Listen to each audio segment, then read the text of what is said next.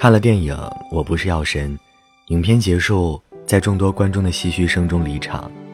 这部影片在还未上映时就已经刷爆了朋友圈，豆瓣评分更是高达九点零。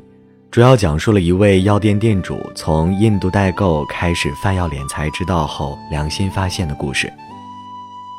不知为何，看电影时我总有一种在看韩国电影的错觉，就是从那样柴米油盐一日三餐的日子里。提炼出一个个碎片化的情节，勾连到一起，反映的却是整个人世间的生活，让人触而生情，内心波澜久久不能平复。电影是真实世界的镜子，可是我们等待这面镜子照出真实的众生，已经太久太久。影片里的慢粒性白血病，对大多数人来说是一个极其陌生的名词。我不知道从医学的角度该如何给这种疾病以官方的定义，但是这部电影让我知道了它会带来什么：死亡、死亡，还有生不如死。对于任何一个普通家庭来说，这都是一场不堪重负的灾难。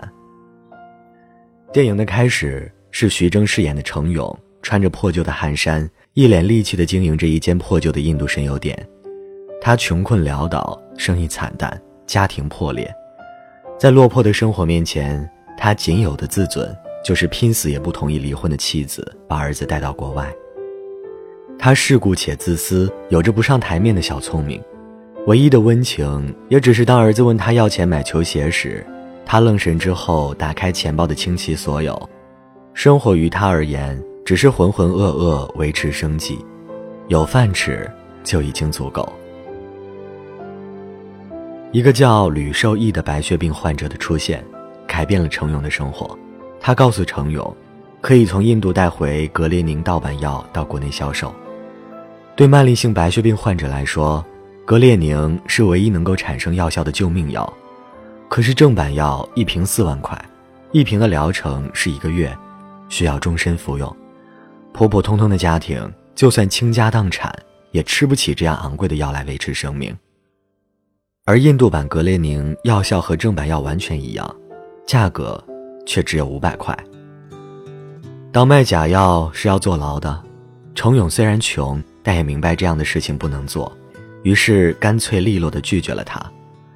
直到他的老父亲发病，不得不通过手术来延续生命，程勇才开始转变。这个看起来一点出息也没有的中年男人，第一次。开始痛恨自己的贫穷和窝囊。他想让父亲活，就只有铤而走险贩药这一条路。于是他想尽办法，从印度商那里拿到代理权，把进价五百块的印度格列宁偷带回中国，卖五千块一瓶，谋取暴利。老父亲的手术费很快就有了。当医生推着父亲的病床走进手术室，程勇如释重负，眼中。有泪花闪过，在疾病面前，天就像一把锋利的刀一样，直立着塌了下来，把穷人们割得体无完肤，把生活割得面目全非。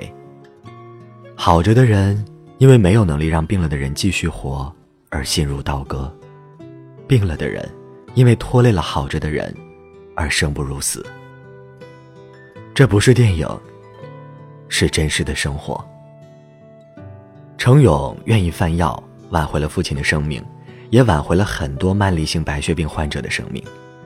然而，此时的程勇还只是一个精明市侩的商人，他不愿意继续承担贩卖假药被抓坐牢的风险，所以再三犹豫之后，放弃了继续从事这一行当。当程勇再一次见到吕受益时，毕竟是吕受益因为吃不起格列宁而自杀入院。程勇在医院楼道里听到吕受益撕心裂肺的吼叫时，那种疼痛感，仿佛要撕碎他的心。这个面对妻子改嫁、房东催租都毫无畏惧的男人，竟然吓得立刻离开了医院。一个在生活中不曾被摧垮的人，也许在疾病面前。坚持不了一分钟。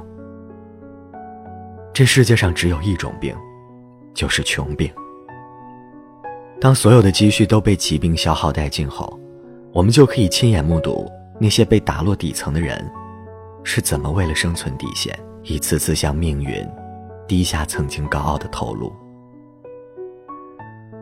三十岁的妈妈为了给女儿筹钱去夜场跳舞，在喧嚣的舞场中扭动曼妙的身姿，人前欢笑，人后却是孤独的呐喊。定格的眼神里，写满了对命运的不甘和愤怒。满头白发、面容枯槁的老人，卖掉祖传的房子，给假药贩子下跪，面对警察苦苦哀求，那浑浊的双眸里流下两行清泪。二十岁的杀马特青年，为了避免自己成为家人的负担，远走他乡，把自己当作死人。在杀猪场里苟延残喘，为了药不惜强抢，最后为了救下程勇，被卡车碾过，当场身亡。曼丽白血病就像是架在他们身上的重锁，压得他们无法呼吸，就像尖锐的利刃，每时每刻剜掉他们的皮肉。活着就是受苦，人间仿佛地狱。活着对普通人来说这么平常的一件事儿，对曼丽白血病人群体却是奢望。吕受益的死亡激发出程勇内心的善良与光彩，他怀着救赎的心态重新开始贩药，一瓶五百块，即使后面进价涨到两千，他仍然选择坚持五百的定价，从不赚钱到倒贴钱，在众多病患的眼中，程勇。无疑成为了他们的救命稻草，所以面对警察抓捕，他们不惜拼了命也要护他周全，因为如果不护着他，自己也就没命了。可是，贩卖盗版药终究违法。当程勇被抓走时，病患的眼里只有绝望。这种绝望，就像片中那个老奶奶说的：“四万块一瓶的药。”我吃了好几年了，房子吃没了，家人也被我吃垮了，现在才好不容易有了便宜的药，才五百块一瓶。他真的不挣钱，他只想帮我们。你们把他抓了，我们就没法活了。谁家还没个病人呢？你能保证自己一辈子不生病吗？我还想活着，我不想死。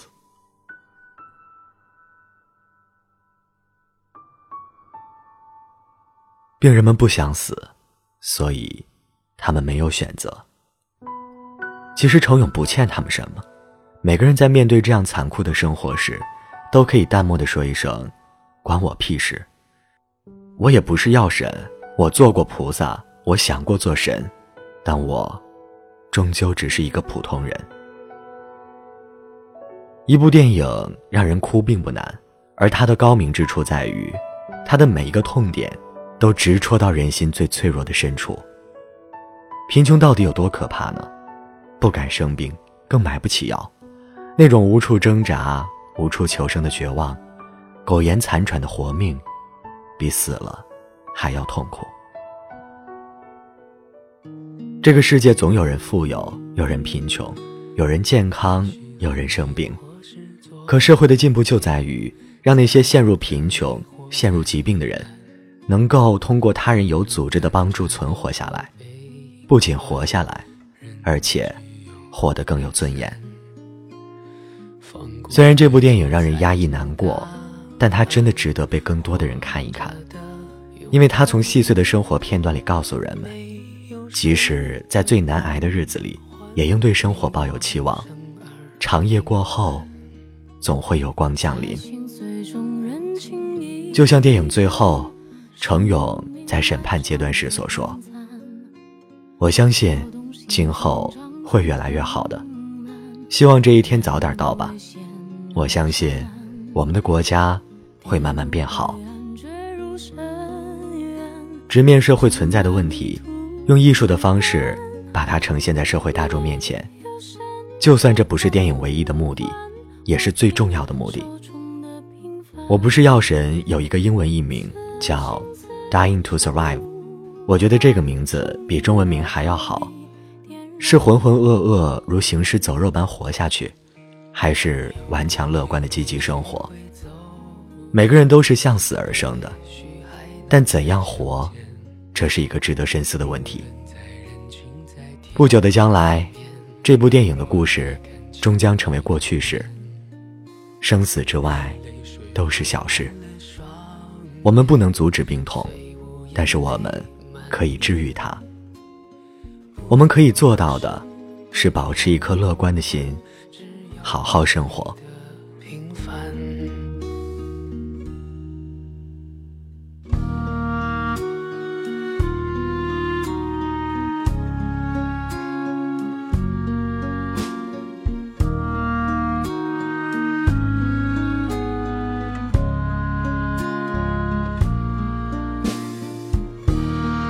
这里是由光年播音收录在《素色光年声音》专辑内的。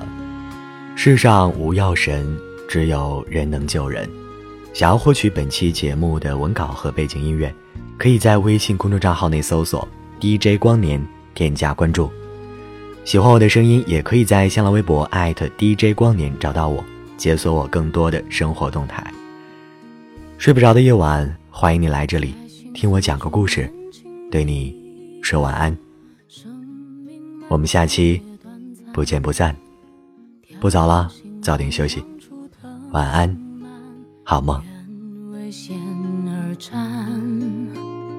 跌入灰暗，坠入深渊，沾满泥土的脸，没有神的光环，握紧手中的